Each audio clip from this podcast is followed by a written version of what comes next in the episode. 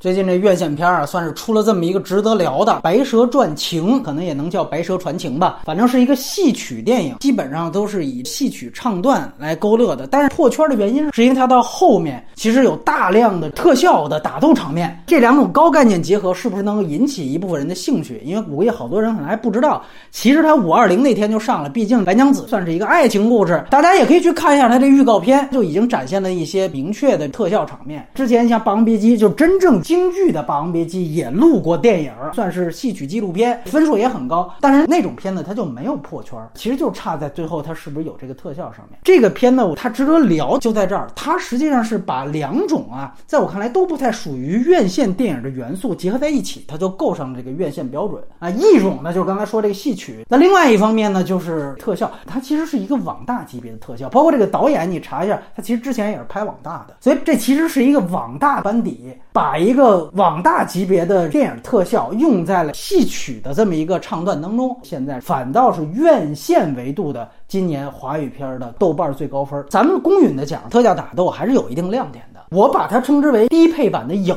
我们之前聊影的时候，不是刘三姐，我觉得说那片子就是一网大。看完这片子可以接着当时的讨论，就如果真是以网大的成本和配置。要拍影，它能拍成什么样儿？可能就是《白蛇传情》这个样子。后边一个简单的水墨山水的这么一个背景，基本上也不带动的。完了，前面它其实是一种抠像式 PS 级别的特效水平。但是为什么说大家不太在乎？就是我们拿它当一个戏曲电影看。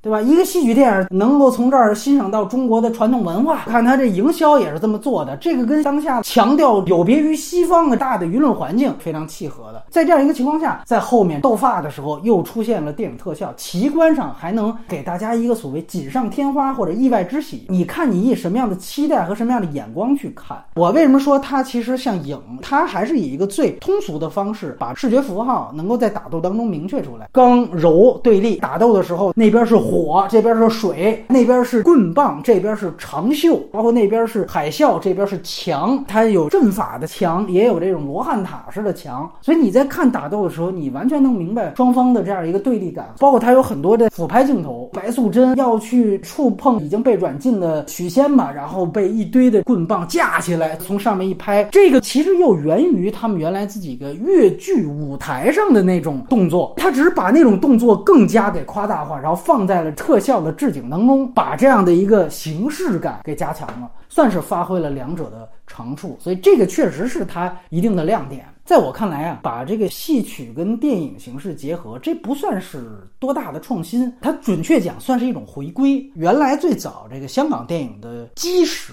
其实就是粤剧电影。啊，最早的一部香港电影，它其实就是越剧片嘛，《庄子试妻》使用了当时一些比较简单的那种电影特效。到后来四五十年代的时候，也有大量的这种越剧电影，甚至大家熟悉的红线女啊、薛觉仙啊，他们其实都后来大量的拍这种越剧电影。越剧电影曾经是一度是最主流的一个类型，而且它这期间还分门别类，《白蛇传情》它其实准确属于越剧歌唱片，还有一些像什么越剧纪录片啊、越剧杂。耍片、越剧故事片等等，当然了，在电影这个媒介开始茁壮成长之后，逐渐的开始抛下了戏曲拐杖，就跟说在西方抛下戏剧拐杖是一样的。头号玩家那期讲过，就著名的灵影分家，吴楚凡带领灵影分家，那个灵指的就是越剧啊。后来是因为粗制滥造的越剧电影越来越多，展开说了，香港电影很多的名词儿啊，七日仙、五日仙，就是说这片子七天就拍成这种烂片的这种词儿，最早就是从越剧电影。开始的，当年有专有名词叫“云吞导演”，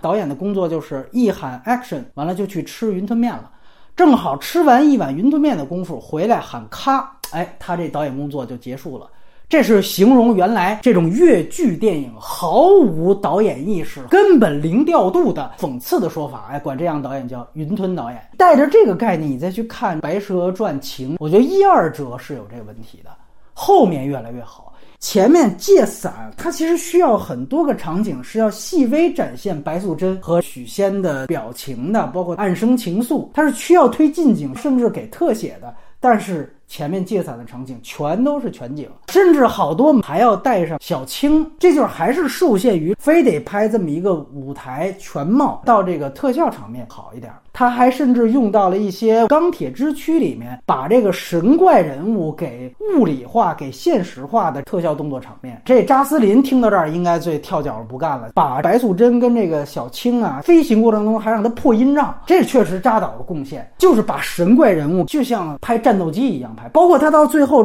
战斗场面，他突然用了几个推胶给法海。哎，这个是他第一二折完全没有的，所以你会发现越到后面，这个电影导演的意识越强。只是说还是受限于这个网大成本，就是你在抠像级别的特效当中，你加破音障，你那个空间关系啊，完全是没有说服力的。咱就不细较真了。不然的话，你他还拍了一个那种两个人低空掠过水面的镜头，你那个水花，你要是超音速去，根本不是那么一个物理效果。但是呢，导演起码他是看好莱坞电影的。你要说这完全是纯中国风也不对，整个特效思路是把好莱坞给网大化之后出来的那种特效级别。从这个角度来说，你又不能完全判定他是一个云吞导演。但是整体来说，我还是那句话，就是电影跟越剧的结合最早就有，所以今天他又以这样的一个形式回到了一个豆瓣分数最高，就证明真正的主流的电影不行了呗。当年灵影分家，是因为你电影的类型片工业逐渐建立起来了，不需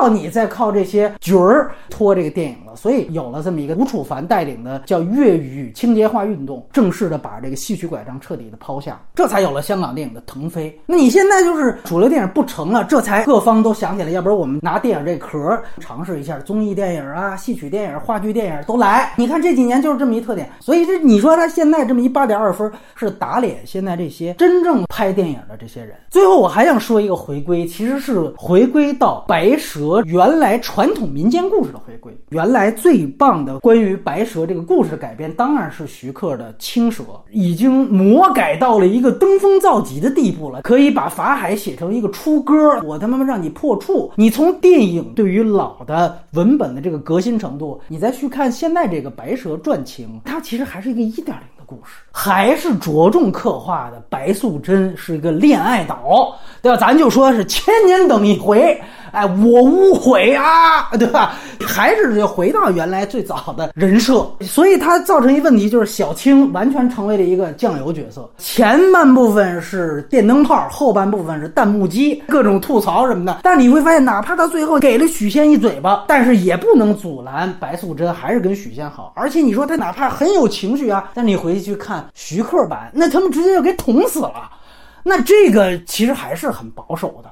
对不对？包括小青，她是勾引了许仙，对吧？他们其实是一三角恋，而且那三角恋不是说俩女的争一男的，你可以理解为是小青跟许仙是情敌关系，都在争白素贞，那是一个女同电影。这些复杂的人物关系，越剧电影当中就完全没有体现。哎，就是白素贞恋爱脑，千年等一回，我就爱上他了，怎么着吧？当然，你说他是一个最朴素的情感，然后大家也寻求在一个老的这么一个戏曲的形式之下看一个老的这么一个版本，那都没问题。但是还是那句话，你要放在电影当中，那你可以发现还是有一个一点零、二点零的差别。白蛇缘起，我当时其实也非常喜欢，那个更大胆，因为我们知道本质上《白蛇传》它终极的矛盾是人妖之间不能相恋，就是这么一事儿，对不对？呃，大部分的这个老的白蛇里边都是在追求说这个蛇就是妖能不能变成人，白蛇缘起的突破是。他让许仙变成妖了，这样俩妖也可以在一块儿，这 CP 也能组上，所以那个的颠覆性更大。我发现像广东这个粤剧团，他们已经是常演常新，大半个世纪以来，每一次演新版本的时候，这版本上过春晚呢，都已经进行革新了。但是你放到电影这儿一比，这还是没有办法相提并论的。最多说什么呢？就是这里面对于法海的处理啊，因为他不像后来徐克那条路把法海逐渐人性化，